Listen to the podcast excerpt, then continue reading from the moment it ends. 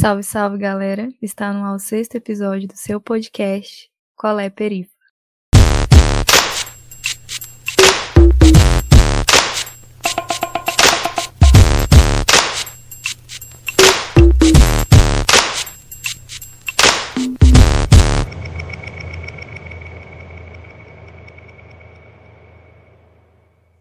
Salve, salve família! Aqui quem tá falando é o Brenin. E não, vocês não estão no podcast errado, estão no Qual é Perifa. E hoje é um episódio mais que especial. É o primeiro episódio que a gente traz convidadas. O nosso tema vai ser sobre feminismo. Por isso que a gente trouxe mulheres para debater sobre o assunto, né? E deixa aqui para todas que vão se apresentar daqui a pouco. Minha gratidão por ter aceitado o convite. E antes de apresentar, o meu companheiro Luiz, eu quero que as nossas convidadas se apresentem. Oi, gente, muito prazer, muito obrigada pelo convite, os meninos. Meu nome é Milena Medeiros, tenho 21 anos e eu sou estudante de terapia ocupacional e vim hoje aqui tentar contribuir um pouquinho do que eu sei para vocês. Salve galera, como é que vocês estão? Tudo numa paz? Meu nome é Maria Clara e eu sou formada em Relações Internacionais e também sou educadora social. E antes de tudo eu queria agradecer, né? Para mim é uma honra estar aqui com uma galera incrível, com essas mulheres incríveis e bora, bora que vai ser sucesso. Oi, gente, meu nome é Lívia, sou estudante de artes cênicas, tenho 19 anos e eu queria agradecer pelo espaço, por estar aqui hoje, e é isso. E aí, galera, tudo bem? Eu sou a Vitória Deolinda, tenho 21 anos, sou estudante de Ciências Biológicas e também educadora social. E estou aqui para colaborar um pouquinho e falar um pouquinho das minhas vivências dentro desse assunto e claramente agradecendo pelo espaço, pela fala, pela oportunidade que o é Perifa sempre traz para a gente. Bom, depois dessa apresentação aí de peso que foram feitas pelas meninas e pelo meu companheiro de podcast, eu fico até meio sem graça de de poder falar, né, posterior. Mas, primeiramente, queria agradecer muito, muito a presença de vocês para falar sobre um, um, assunto que é de extrema importância, especialmente aí para a comunidade feminina. E vai ser um episódio que eu e o Breno a gente vai estar tá mais como ouvinte, junto aos nossos próprios ouvintes, do que falando mesmo. E meninas, começando, né? A gente escuta muito na nossa sociedade a importância da gente dar ouvidos de forma igualitária, né? sem distinguir homens e mulheres. E é notório que a gente visualiza um crescimento da participação feminina, e isso nos mais diversos âmbitos da sociedade. No entanto, a gente sabe que isso está longe de ser o ideal. E, baseado nisso, eu queria, antes da gente começar e discorrer aí ao longo desse tema tão importante, eu queria ouvir de vocês e que vocês deixassem claro para nós homens e para os nossos ouvintes o que é o movimento feminista e por que ele é uma ferramenta tão importante quando a gente se refere à equidade de gênero? Então, assim, o feminismo ele é uma luta de mulheres, né? E é um movimento que tem vários movimentos dentro, né? Ele funciona de uma forma plural, onde vai tentando abraçar várias questões, várias realidades, várias questões sociais, várias ideologias, quebrar alguns padrões, alguns padrões patriarcais e trabalhar de alguma forma, de uma forma democrática, a educação, não só a questão da política, mas a questão da educação, para que a gente chegue a esses direitos, a conquista desses direitos, a essa equidade que a gente tanto busca. É exatamente isso, essa questão de ser um movimento bastante plural, né? E justamente por isso que a gente fala que, na verdade, não existe um conceito único de feminismo, né? Existem vários conceitos diferentes e eles podem, inclusive, ser convergentes entre si ou conflitantes entre si. Uma ideia que eu gosto bastante é a que a Joana Burigo traz, que ela é colunista da Carta Capital. E ela fala que, na verdade, o feminismo é uma perspectiva de mundo. É como se a gente pegasse uma lente e começasse a enxergar a sociedade, é, como é que ela se manifesta, né? como é que ela se constrói e é construída, os valores e as estruturas sociais. E quando a gente coloca essa lente, a gente percebe que tudo parte de uma perspectiva de segregação de ordem de gênero. Então, assim, em resumo, bem resumido mesmo, o feminismo parte dessa ideia de que existe uma ordem de gênero, e o que é essa ordem de gênero?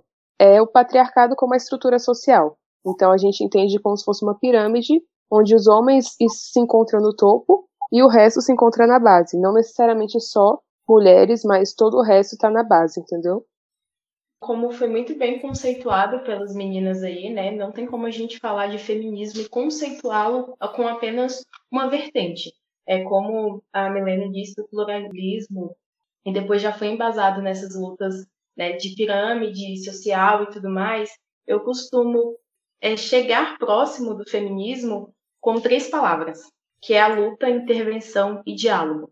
Para mim, não faz sentido ter um feminismo, ter um movimento, ter várias lutas, se não houver diálogo. Então, parte de produzir e de fazer um feminismo eficaz é isso que a gente está falando: é conversar, é intervir, é colocar em pautas as nossas lutas e mostrar que de fato não existe feminismo sem mulheres, né? Que é um pouco do que a gente vai trazer aqui hoje. E eu acho que para a gente falar de feminismo também, a gente tem que entender é, o contexto onde isso surgiu, né? A gente fala de feminismo porque a gente fala que existe patriarcado. E o que, que é isso? Na verdade, nada mais é que uma teia de poder. É uma teia de poder de relações que são protagonizadas por homens, feitas por homens e para homens. O que garante que essa estrutura, que esse poder não vai sair da mão deles, entende? Então, é, vocês levantaram alguns termos aí, é, e de fato, a mulher está dentro da base da pirâmide social, ainda mais a mulher preta. E com base no que foi dito, eu queria que vocês falassem, né, sobre o movimento feminista na quebra dessa realidade e também vocês falaram sobre o movimento ser plural. Qual a diferença entre o feminismo conceito já generalizado e o feminismo negro? Eu acredito que as lutas, muitas vezes, elas não, não nos acolhem, de certa forma. Por isso que é necessário, às vezes, essa separação. É, é importante falar que em determinado momento da história, o movimento feminista ele começa a ser criado e a ganhar força devido à luta das mulheres escravas. Né? Mulheres escravas já vinham lutando e a partir daí as mulheres da sociedade precisavam de uma força e elas buscavam de quem já estava nessa luta. Então, o movimento feminista ele começa a surgir aí é, com a luta das mulheres escravas, das mulheres pretas que lutavam pelos direitos básicos, né, de vida, e começa a ganhar força isso na, no direito ao voto, é, nessas pequenas lutas que pareciam ser pouca coisa, mas que muitas vezes a mulher não estava lutando só por si. Quando a gente fala de base, muito do que o patriarcado vive hoje foi dado por essas mulheres. Então, quando a gente fala do direito ao voto mesmo, por exemplo, que é uma coisa mais simples, as mulheres estavam ali lutando pelo seu direito de votar, mas os homens pretos tiveram direito a isso antes. E para nós, mulheres pretas, isso já era um certo, um certo ganho, já era uma conquista. Enquanto para mulheres brancas, não. Então aí a gente separa. A gente estava lutando por dois gêneros ali também, né? Essa questão da, da luta tem muito mais coisas do que a gente fala. Então, nesse momento, aquilo não nos representava. Uhum. Eu puxo muito esse gancho de representatividade, porque a necessidade de criar um feminismo negro, a parte do feminismo que a gente tem por conceito estrutural de feminismo, é incomparável à luta de, de quando a mulher branca na sociedade estava lutando pelo direito ao trabalho, a mulher preta estava lutando pelo direito de poder se alimentar. Então, é uma escada onde existem patamares diferentes, né? E isso vem lá da frente, isso é histórico, como contempla hoje em dia também. Hoje em dia, as nossas lutas de mulheres brancas e mulheres pretas na sociedade, ela vai um pouco para além do gênero. Não tem como fazer um feminismo se não for um feminismo afro-latino-americano, como diz a Lélia Gonzalez aí, né? Não tem como a gente construir uma linha de raciocínio e de luta única, sendo que existem mulheres em realidades, em lutas e em formas diferentes.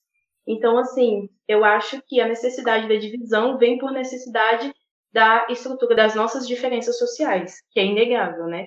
Tanto de vida, quanto a nossa realidade escravista, quanto os nossos direitos nas sociedades, e entender que essa pirâmide existem bases é, dentro dessa base existe divisão. A mulher ela está na base, a mulher preta ela está muito mais ali, né? Está muito mais na base ainda, onde a gente precisa de igualdades e lutas diferentes.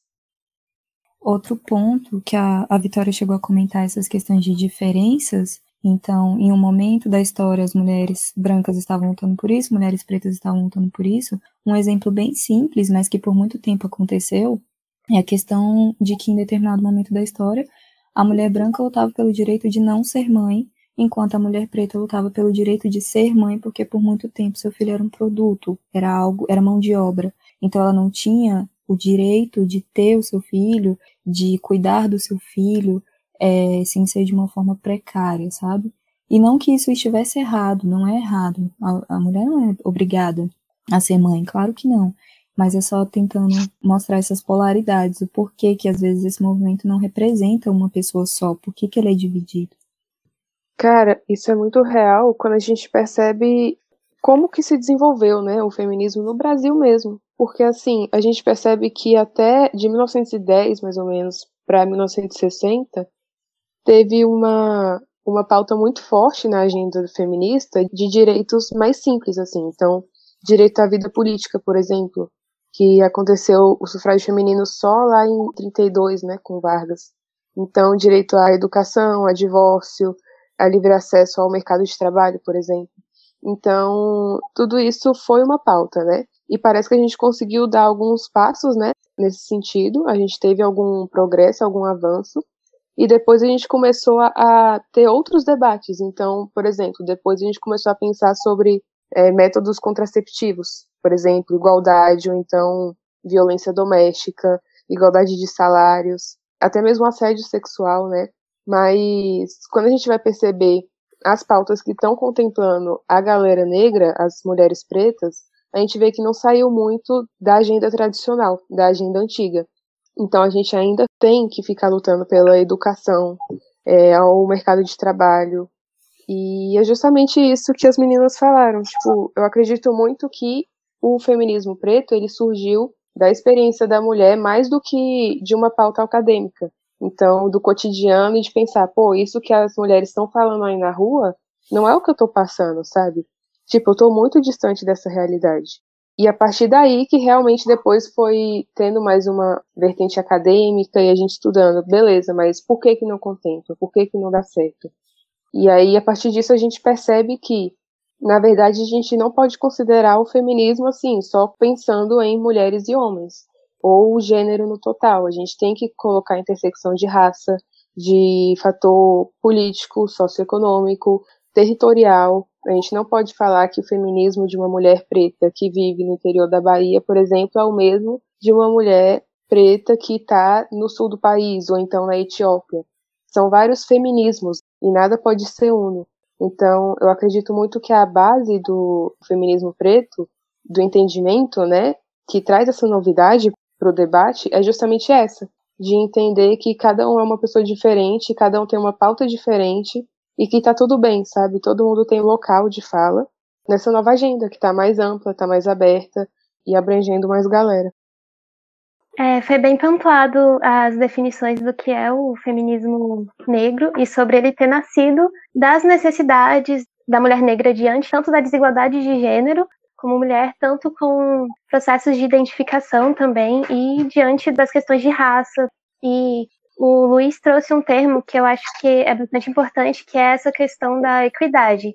Então, quando a gente fala sobre o movimento ser plural, a gente está falando sobre várias mulheres com várias histórias, várias singularidades. E aí, quando a gente fala sobre equidade, a gente quer abranger todas essas pessoas, assim.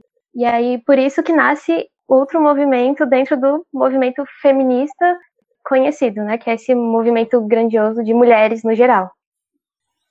Bom, depois dessa aula que nós tivemos aqui, né, nós passamos um pouco pelo conceito do feminismo propriamente dito e das divergências entre o, o feminismo, apesar de ser um movimento bastante plural, ter suas especificidades. E eu acredito que isso tem uma convergência com todos os movimentos sociais, né? Porque apesar do movimento social ele ser plural, ele tem suas singularidades, né? Nem todo mundo que participa dos movimentos tem que ser iguais. Isso foi inclusive até o que a gente trouxe no nosso episódio passado. E aí, meninas, eu quero questionar vocês, questionar não, trazer vocês para a discussão a respeito de um ponto pelo qual eu presenciei, né? Eu venho de uma formação de exatas, né? Sou formado em engenharia, e o campus da engenharia ele sempre foi muito machista. A gente, de fato, nunca encontrou uma presença majoritária de mulheres nesses campos, porque a gente sempre escutava a frase que exatas não era para mulher, né? E aí a Milena, que é da área da saúde, deve ter uma convergência de escutar diariamente, ah, mas saúde é para mulher, né? E vice-versa. E aí eu queria saber de vocês se vocês já sofreram algum tipo de intimidação nos seus respectivos locais de trabalho. Eu vejo que a Vitória tem um pé ali na área de exatas, né, por fazer ciências biológicas. E então eu queria saber de vocês se vocês já sofreram de fato alguma intimidação, algum fato que deixaram vocês tristes porque alguns homens questionaram as suas capacidades técnicas né, em suas áreas de, de atuação e como vocês acham que nós homens podemos fazer para que de fato a gente consiga ter uma participação mais plural em todos os âmbitos, né?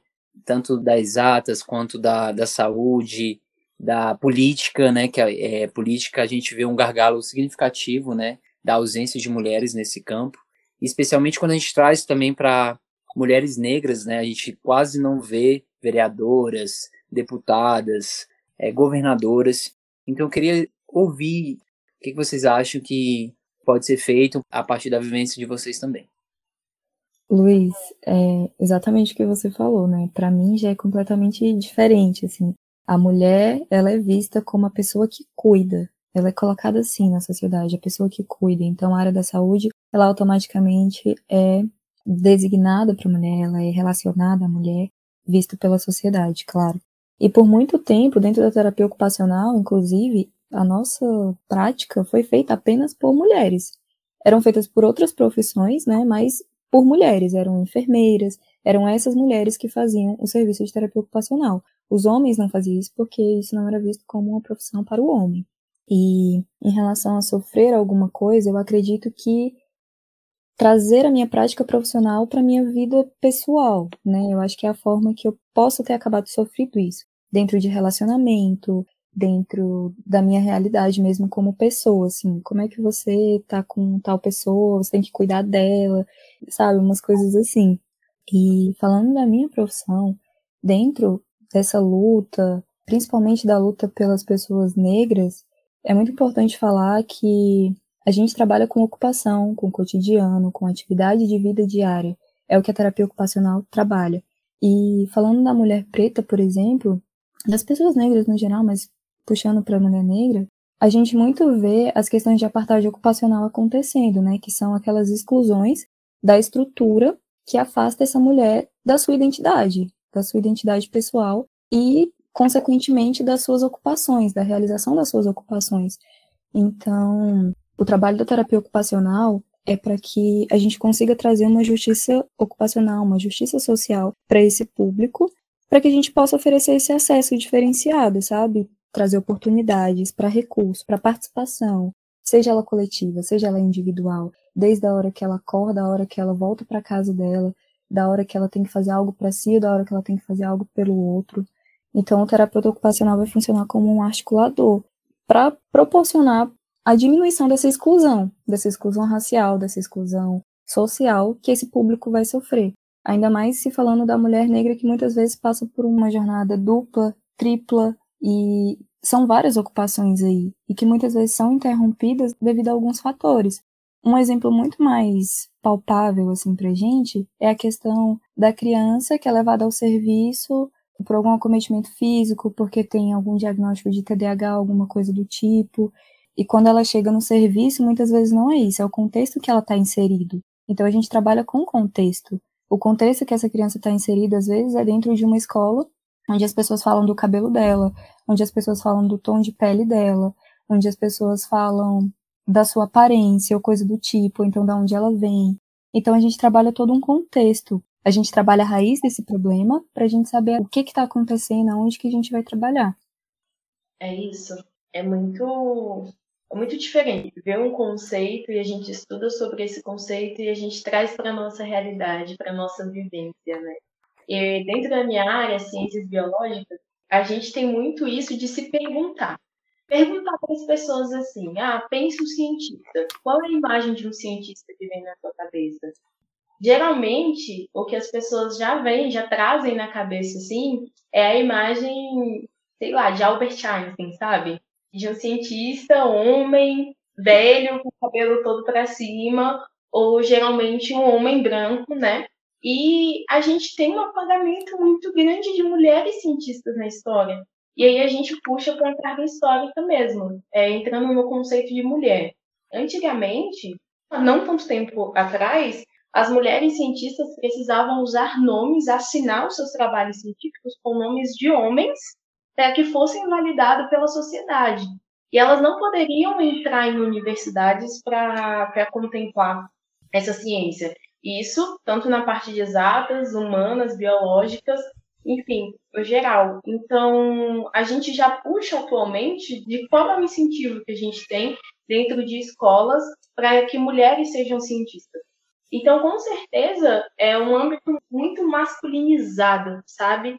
É como se o homem ele fosse o cientista, como se o homem ele fosse contemplado divinamente assim, com mais conhecimento científico e é muito constante o fato da gente ser desacreditada. Uma mulher que publica um artigo, um artigo, ela é assim mil vezes mais revisada do que um homem que publica o artigo. No meu caso, eu estudo serpentes dentro da biologia, né? O grupo de serpentes, assim. E quando eu comecei a estudar, quando eu comecei a fazer pesquisa na área, eu levei, assim, eu tive um afrontamento muito grande de homens contestando qualquer tipo de conhecimento dentro da área da herpetologia, né, que é o estudo de serpentes, de répteis em geral, é porque mulher não trabalha com cobra. Mulher tem medo de barata, por que, que não vai ter medo de cobra? Então, é uma prova constante de que a gente está aqui, a gente está fazendo ciência, e só existe ciência porque as mulheres estão aqui. E se a gente entrar no lado racial, é, a gente tem o racismo científico, que nasceu aí com muito com aquela ideia darwinista de que as pessoas pretas elas tinham crânios de tamanhos biológicos diferentes e menores, e isso foi usado para justificar o darwinismo social onde as pessoas que tinham crânios menores por serem negras, elas não poderiam ocupar tais espaços na sociedade. E isso foi fundamentado por anos, fundamentado, sim, com artigos, com coisas escritas que provavam isso. Sendo que não faz sentido nenhum. E as pessoas acreditaram, levaram, isso fundamentou muito o nosso racismo dentro da comunidade científica. E aí, junto esse racismo científico, junto esse apagamento da mulher, qual é o espaço que a mulher preta tem dentro da ciência? Qual a visibilidade que a mulher preta tem dentro da ciência? Quantas mulheres pretas, cientistas e criadoras e inovadoras as pessoas conhecem? As pessoas não conhecem, porque não foi motivado ao longo da história que as mulheres pretas virassem cientistas. Então ainda é um caminho muito difícil. Ainda é um caminho que a gente está tentando abrir a machadadas, assim, sabe? E então, com certeza, existe muito mais críticas dentro desse meio, muito mais superação de ter que superar, ter que provar todo dia que é capaz de estar no meio científico, capaz de estar publicando artigo, capaz de estar estudando cobra e capaz de trazer tudo isso para a educação, né? E com certeza não chegou nem na metade, porque os estudantes que entram hoje em dia dentro das ciências biológicas ainda trazem essa carga, sabe? Não é uma coisa que a gente vê das pessoas de fora, é uma coisa que tem dentro da academia, é uma coisa que tem dentro da sala de aula. Você olha para a sala de aula, assim, e eu estou no sétimo semestre. Em sete semestres eu vi três mulheres pretas dentro da biologia. Então, assim, caramba, com certeza é uma coisa que eu nem sei concluir o tanto que gera apagamento, porque eu estou vivendo isso diariamente e ainda estou sabendo lidar com esse apagamento proporcionado pela ciência, infelizmente. E só fazendo um adendo, é, foi interessante isso que a Vitória falou, sobre essa questão da gente ainda estar tá nessa luta é, racial, né, de mulher preta, para estar tá ali dentro. E trazendo um pouco para minha área rapidinho, da saúde, eu falei que é um lugar que é ocupado 90% por mulheres mas ainda assim por mulheres brancas. Quem tiver oportunidade de ir na, na FCE, na Faculdade de Ceilândia, o campus da UNB aqui da Ceilândia, um dia, no segundo prédio, no segundo andar, tem um espaço onde tem uns quadros de formados. E se você for lá e ver quem é que está ocupando esses espaços, não são mulheres pretas que estão lá, sabe? E por muitas vezes isso me pesou pela questão de uma síndrome de impostor mesmo, sabe? De eu me questionar se realmente era o lugar que eu deveria estar ocupando, é, e ao mesmo tempo eu entrar em conflito comigo mesma, sabe?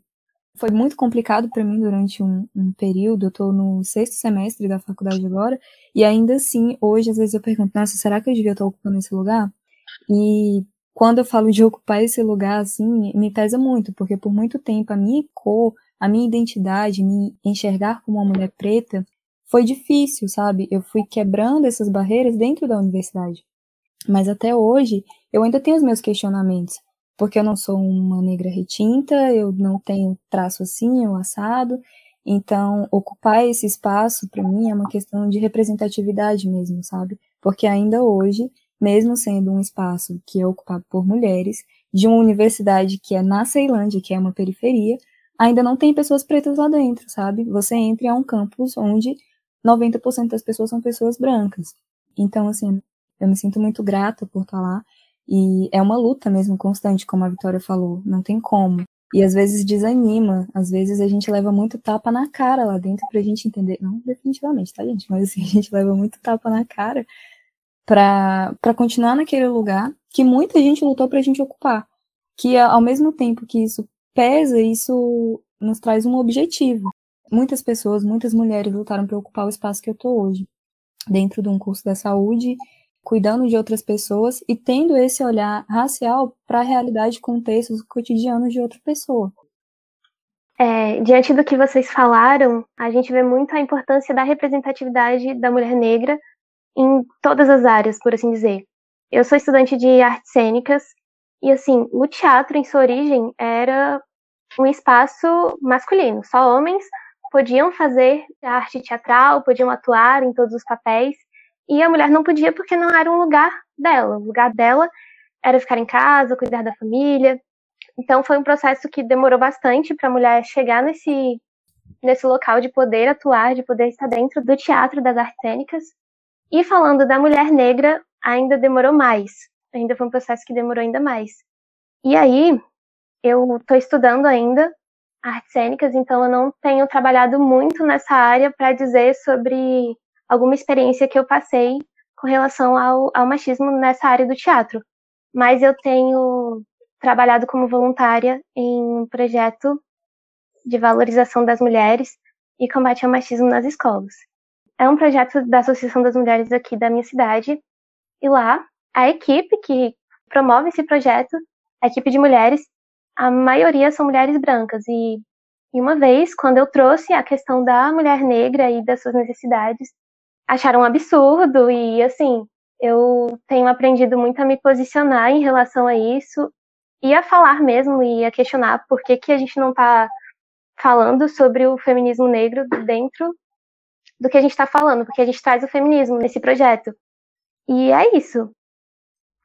É tão engraçado como a gente está em esferas tão diferentes né, da sociedade, de campos de estudo, mas é tudo a mesma coisa são sempre os mesmos problemas, sempre os mesmos debates que a gente está passando, independente de qual esfera social que a gente esteja. E tudo isso só mostra como que o problema do patriarcado, do machismo, ele é estrutural, sabe? Ele é estrutural, ele é, está na formação do indivíduo que, né, por consequência, forma a sociedade. Então, é, eu estava escutando vocês falando, né, e pensando na política, que é a minha área de estudo. E assim, é óbvio que quando a gente pensa em política, a gente já percebe que tem uma discrepância de representatividade muito grande, né? É, a gente consegue dar passos de formiguinha cada vez mais, a gente consegue chegar em algum lugar, mas ainda assim está longe de ter alguma representatividade real, sabe? E não só no papel. Então, assim, um exemplo disso é que a gente tem 50% de mulheres no Congresso é, ocupando as cadeiras do Congresso. Que bom, né? Chegamos nesse ponto. Mas e as câmaras legislativas no resto do Brasil, sabe? Tem alguns lugares que não tem uma mulher para falar. Quer dizer, não tinha, né? Porque, se eu não me engano, foi em 2016 ou alguma coisa assim, fizeram, né, uma legislação que falava que pelo menos 15% das cadeiras nas câmaras políticas pelo Brasil inteiro tem que ser ocupado por mulheres. Então, isso foi também um passo que a gente deu. Só que aí a gente percebe que, tá, as mulheres que estão lá, elas não estão fazendo a diferença. Por quê? Porque muitas vezes são candidatos laranja, por exemplo, que estão lá só para ocupar espaço para que o partido seja elegível, sabe? Aí a gente para e pensa, tá, isso é porque mulher não se interessa por política? Tá, será que a mulher não tá na ciência porque ela não se interessa por ciência? Será que na área de exatas, né, como o Luiz falou, as mulheres não estão lá porque assim não faz sentido para elas? Ah, mas então as mulheres vão para a área da saúde, igual a Milena falou, porque faz mais sentido. E cara, não é assim. Tudo isso é uma estrutura mesmo que foi criada ao longo do tempo.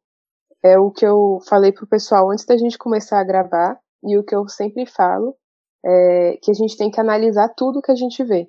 Tudo que a gente vê na manchete, no jornal, a gente não pode se contentar só com aquela informação. A gente tem que estudar e entender o que está por trás. Então, beleza, nossa, tem 50% de mulheres ocupando cadeiras no Congresso. Mas o que que isso significa na vida real? Para entender política em si, a gente tem que entender o que é política, né, primeiramente. E a gente entende que políticas são relações de poder em uma comunidade. Então, são trocas de poder. E a gente também entende que o poder está na mão dos homens. Então, a política é uma política machista só por isso, entende? Só porque é uma estrutura de poder que foi criada por homens, é propagada por homens e desenvolve essa relação de homens para homens, assim. Ele garante que o poder fique na mão deles. Logo, é uma política patriarcal. E tá, o que, que isso significa? Significa que os valores que estão nesse jogo político eles são esses valores que normalmente são associados à figura masculina. Então, força, competição, estratégia, excelência, análise, racionalidade. O que a gente fala muito, né, na política é que essa relação de soma é quando um perde e o outro ganha. Então, isso é uma cultura bem forte quando a gente fala do jogo político. E a gente percebe que são valores figura masculina né, na sociedade. E para a mulher entrar nesse jogo, ela tem que estar alinhada a esses valores para sobreviver mesmo, para se adaptar. E aí que está um ponto extremamente importante, que é o pulo do gato. Esses valores em si, eles não são masculinos, mas eles foram ensinados para os homens desde cedo. Então eles foram criados para se adaptar a esse jogo político, ou pelo menos para estar tá alinhados se eles quiserem entrar em algum momento. Em contrapartida, a mulher foi criada para ser sensível, para ser cooperativa, para ter mais compreensão, né? Então, é aquilo, né? Ninguém nasce mulher, torna-se mulher. Da mesma forma, os valores, eles são ensinados para cada um de uma maneira diferente. E aí a gente já entende que a estrutura política é, em essência, conflitante com essa figura da mulher. Por quê? Porque os valores que a estrutura política precisa e se desenvolve a partir, eles não são os mesmos valores que são ensinados para a mulher, e sim para a figura masculina. Aí foi até um ponto que a Milena falou, que eu achei muito interessante, que ela falou que desanima, né? A gente olha para essa luta que a gente tem que enfrentar e fala, pô, será que vale mesmo, sabe? Eu imagino muito tipo a mulher olhando para a estrutura política e pensando, será que isso é para mim? Será que que me cabe aqui? E isso a gente está falando só do lado da mulher, porque ainda tem o outro lado, né? Tem a própria estrutura falando para a mulher, pô, isso aqui não é para você, isso aqui não não te cabe. E é o que eu tinha falado, da relação de vácuo de poder. Por que isso? Quando a mulher entra na política, um homem tem que sair, porque não existe espaço oco na política.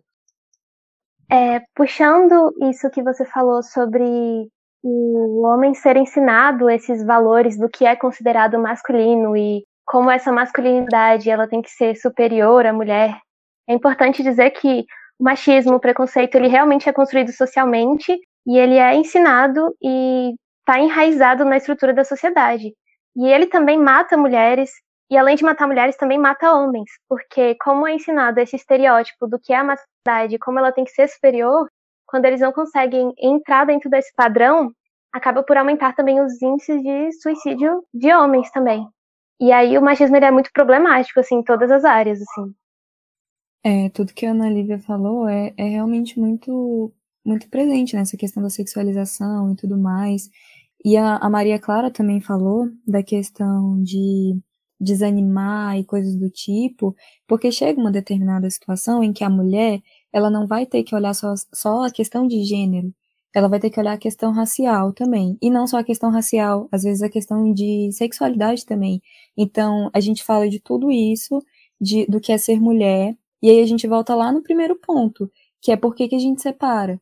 Mas aí, quando a gente vai colocar uma mulher preta, é, LGBTQIA, já é outra história, sabe? Então a gente vai tendo que travar batalhas assim mesmo, sabe? Entre paus e pedras, diariamente é, separando isso e sofrendo segregações dentro do serviço, dentro da, da questão social, em todos os contextos em que a gente está inserido. É, então, o machismo e o patriarcado está dentro da, da nossa cultura, né? Como eu falei nos episódios anteriores, para ser mais exatos, nos primeiros, né? No Chegada e também no Construção, é uma herança que a gente teve dos nossos colonizadores e vem até hoje. Mas, durante a nossa história, vocês mulheres vêm conquistando o espaço de vocês. Não deveria nem ser por luta, deveria ser direito sim mesmo, é, como direito do voto, é, direito de estar em uma faculdade também, porque é, antigamente só homens brancos que participavam do ambiente acadêmico e também por mais que seja pouco, seja pouca na verdade, né, e no lado político é, ser mais composto por homens, majoritariamente por homens, é, mulheres também têm a participação política, por mais que seja pouco, e como a Maria Clara falou também, muitas delas como laranja. É, com base nisso que eu falei, é, eu queria questioná-las, né? É, como, enquanto sociedade, a gente pode não só tirar da, da teoria e por lei colocar na prática, que como vocês falaram, é, existe sim as leis, só que na prática é outra coisa. Então, o que, que a gente, como sociedade, enquanto homens, podemos fazer para que essas pautas é, venham para a prática?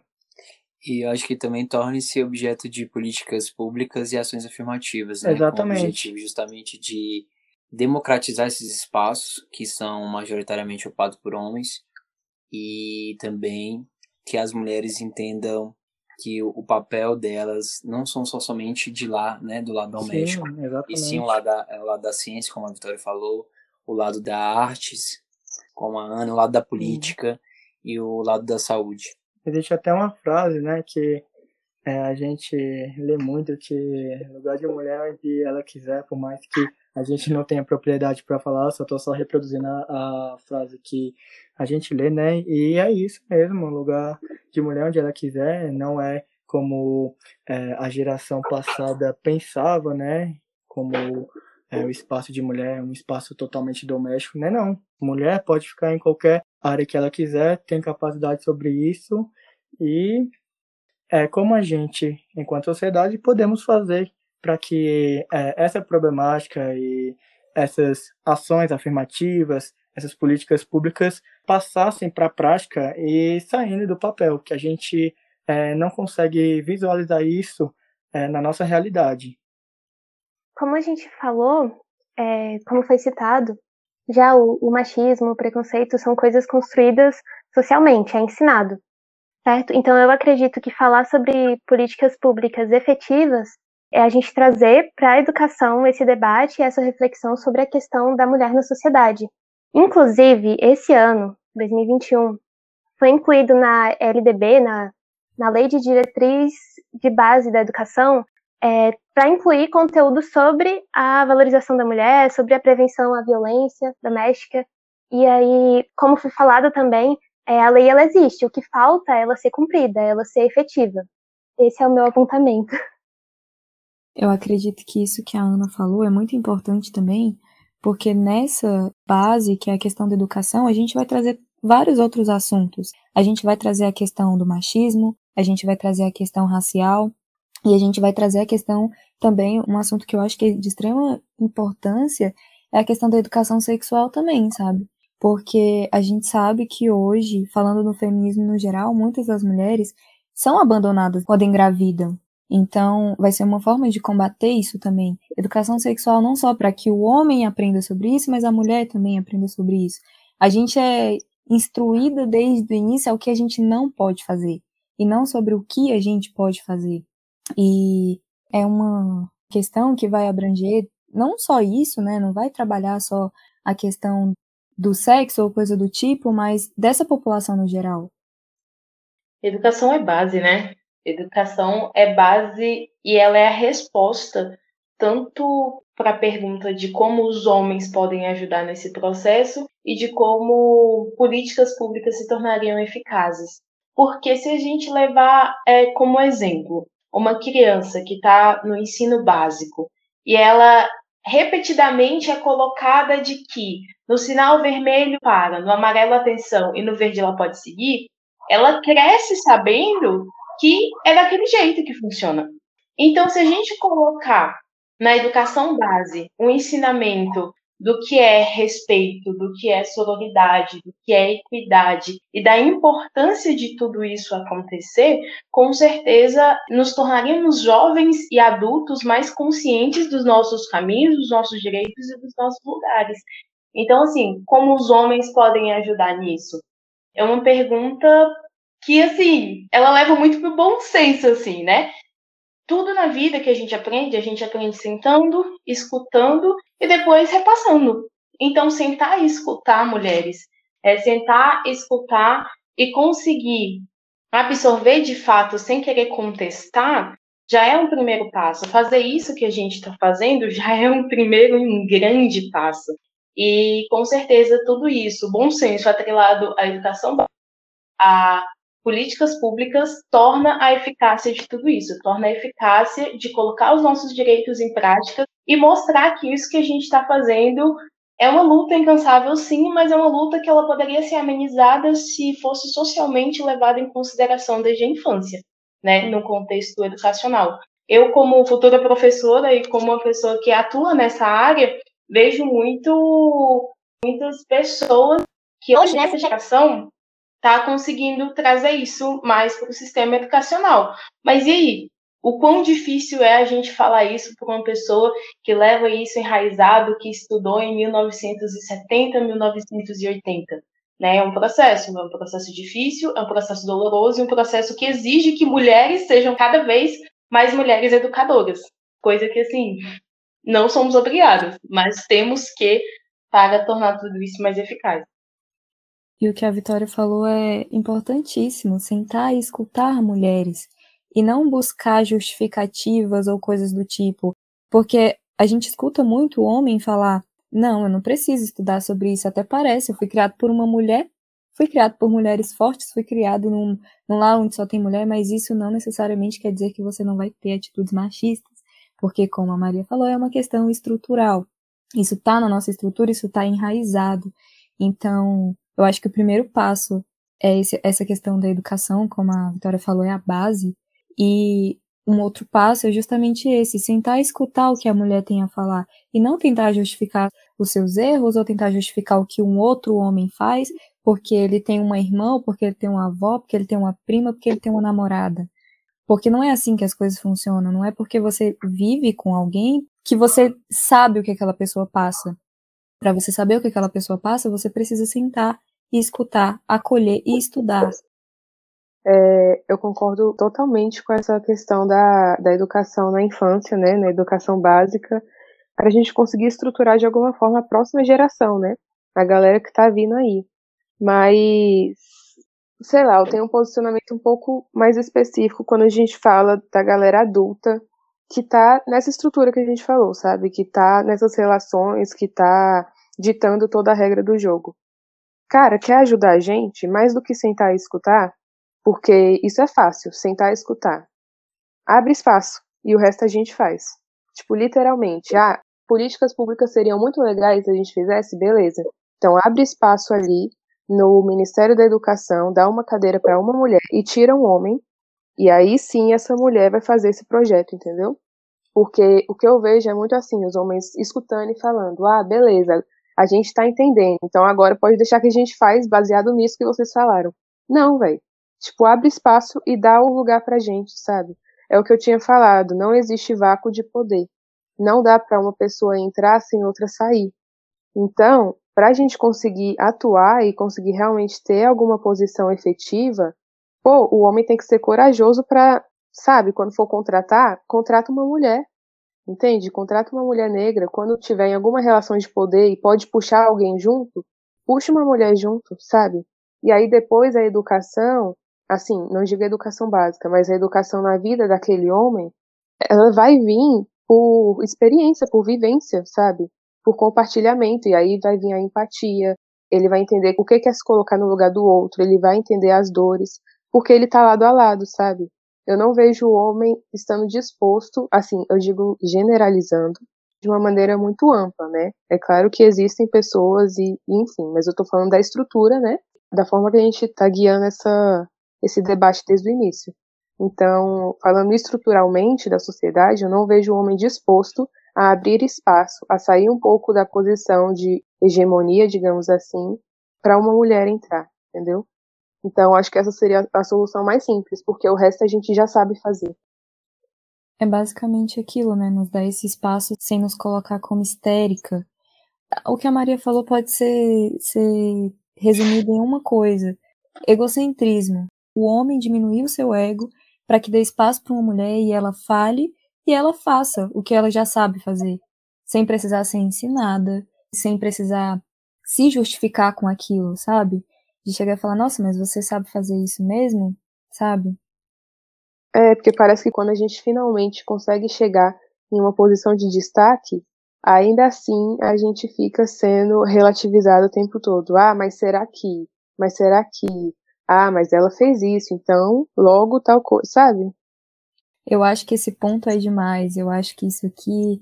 Assim, uma coisa que acontece, foi muito falado uma vez em um período na internet, eu acho que foi ano passado, só trazendo um exemplo, assim, é a questão da, da mistura dessas coisas, sabe? O homem, ele tenta buscar justificativas para que, ah, mas será que você faz isso mesmo? Uma prova disso é você entrar no Instagram de uma mulher, vou dar um exemplo na área da saúde, que é o que é mais presente de mim, e dentro do, do Instagram dessa mulher tem várias fotos dela de biquíni e automaticamente a profissão dessa mulher ser questionada. Será que ela é uma boa profissional? Mas ela, olha o tanto de foto de biquíni que tem no perfil dela a minha conduta fora daquele espaço não tem nada a ver com o que eu sou dentro do meu espaço trabalhista, sabe? Então, saber diferenciar as coisas eu acho que é um ponto essencial. A Milena que está ali no final de semana não é a mesma Milena que está ali numa UBS, não é a mesma Milena que está atuando ali dentro de um hospital, sabe? Saber diferenciar essas coisas, dar esses espaços também, não querer justificar, não querer buscar é, justificativa mesmo, sabe? Por que, que eu não posso fazer aquilo ou por que eu não posso estar naquele lugar. Bom, meninas, então depois dessa aula que nós tivemos aqui, como a Vitória falou, né? A educação é a base de tudo. O preconceito ele só vai deixar de existir quando de fato as pessoas estiverem dispostas a estudar, dispostas a buscar informação na sua essência. E a busca pelo aprendizado, ela vem por meio da educação. Então, o que eu tenho feito com meus amigos é de fato que a gente não estereotipe ainda né, a imagem da mulher como uma imagem hipersexualizada, que de fato ainda é um estereótipo muito forte no ambiente masculino, e que a gente também consiga entender que a mulher tem a sua vontade própria, né? Por que, que a gente pode sair numa noite, ficar com várias mulheres e elas não podem ficar com vários homens e ser adjetivadas, qualificadas como Piranha. piranhas ou putas e afins, né? Então por que, que a gente pode fazer e elas não podem fazer? Então é o que a gente tem que buscar provocar nas nossas amizades masculinas, é de fato, como as meninas ressaltaram aí por meio desse podcast riquíssimo que nós tivemos aqui, que a gente precisa sim buscar informação. Assim como uma pessoa racista, ela precisa buscar informação acerca do, do racismo, acerca de como ela pode ser uma pessoa antirracista, nós também temos que fazer esse papel de como ser anti-machistas, né, com relação às mulheres. E que o lugar de mulher, né, que é aquela frase que inclusive eu até falei no meu discurso para as minhas colegas de curso, engenheiras, que o lugar de mulher é onde ela quiser estar, literalmente. E meninas, assim, eu estou muito grato por essa aula. Foi assim um aprendizado riquíssimo. Nós passamos por Darwin, né, desde Darwin até Lélia Gonzalez, então assim, muito rico, Foi né, muito mano? rica essa discussão e, e conseguir ver os diferentes, as diferentes óticas, né, das meninas, puxando pelo seu lado de atuação, então achei muito riquíssimo.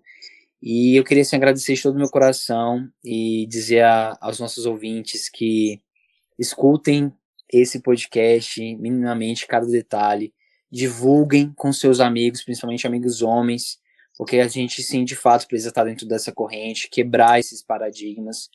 E meninas, eu queria falar agora se vocês quiserem deixar alguma consideração, algum beijo para alguém, sinta-se à vontade, o espaço é de vocês. E logo em sequência a gente vai fazer nossas considerações finais e fechar esse episódio que até agora eu tô impactado assim, porque realmente foi sensacional. Bom, eu queria muito agradecer a vocês, Qual Perifa, Luiz, Breninho, por ter. O Brian, nosso. O Brian, tamo junto, Brian. Demos muito trabalho para ele hoje. É, por ter tido a ideia de fazer um podcast trazendo a gente. Assim, quero agradecer vocês também, meninas, mulheres, que me ensinaram bastante. É, falar sobre a questão do feminismo e sobre, especificamente, sobre as minhas experiências como mulher negra, traz muito coisas da minha vulnerabilidade pessoal, assim, e eu me senti muito à vontade com vocês e eu agradeço bastante por isso e pela troca. É isso. Eu também agradeço muito aos meninos, é, Preninho, Luiz, o Brian, todos vocês, assim. Eu sempre escutei o podcast de vocês, então poder estar aqui compartilhando experiências também. Eu fico muito feliz por isso, sabe? Principalmente por estar falando da minha profissão, que eu amo e que é pouco falado ainda. E as meninas que cara, deram literalmente uma aula aqui, né? Eu só tenho a agradecer as pessoas que, que estão aqui, né? Pra gente estar nesse espaço de construção. Então, meu muito obrigada a todos vocês. Espero que a gente continue aí se fortalecendo e sempre aprendendo um com o outro. É, gente, é o agradecimento, né, clichêzinho assim, mas com certeza inevitavelmente importante nesse momento. Eu me sinto muito honrada, mas muito honrada mesmo, assim, de tantas mulheres fodas que eu conheço e de estar representando um pouquinho, tanto no meio da ciência, no meio de uma mulher preta, periférica, e com certeza foi muito mais enriquecedor para mim, sabe? Muito obrigada pela oportunidade. As portas estão sempre abertas, de verdade, por aqui. E vocês são incríveis. Continuem fazendo esse trabalho, porque eu tenho certeza que. Ai, por mim, assim, eu falarei um livro de história só com Paulé Perifa, sabe? Mas continuem, foi uma honra participar. Meninas, muito obrigada por compartilhar a vivência de vocês também. É, e por fim, né, para não me estender muito, para não alongar ainda mais o podcast, mas eu passo as palavras das meninas, as minhas também. É, meu muito obrigada a toda a equipe por ter me chamado, né, para participar desse debate. Para mim foi uma honra.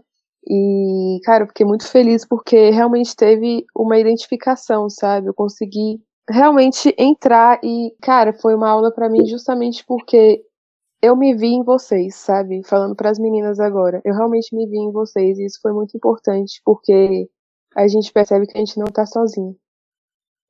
É, rapaziadinha, pegou na emoção aqui. Mas desde já agradeço a vocês, né, por terem aceitado o convite da gente. É inenarrável, né, dizer o quão foda, o perdão da expressão, né, perdão, mas o quão foda foi esse episódio, muito enriquecedor. Foi uma aula pra gente e eu tenho certeza que vai ser uma aula para todos que vão ouvir, que estão ouvindo. E Passando pro Luísa, só deixa só um recado para nossos ouvintes e é o mínimo, né, cara? Respeita as meninas, bora, bora escutar elas, tá ligado? Porque a gente nasceu de uma mulher, mano. Você quer mais o quê? Bom, Breninho, falou tudo e é isso, hashtag respeita as minas. Então é isso, pessoal. A gente fica aqui com mais um episódio do nosso Qual é E nos escute nas nossas plataformas, estamos no Spotify e também no YouTube, tá, galera? Para quem não tem acesso ao Spotify, a gente está presente no YouTube com o canal arroba. E não deixe de nos seguir nas nossas redes sociais também. A gente vai fazer inclusive um sorteio para vocês de um ano de podcast, tá? Com vários brindes legais. Então, se fosse você, não perderia. E meu muito minha gratidão total a vocês. E é isso. Fiquem todos com Deus, se cuidem e vacinem-se, tá, pessoal? É muito importante manter a vacinação em dias. Abraço e fica por aqui mais um episódio do seu Qual é Perifa.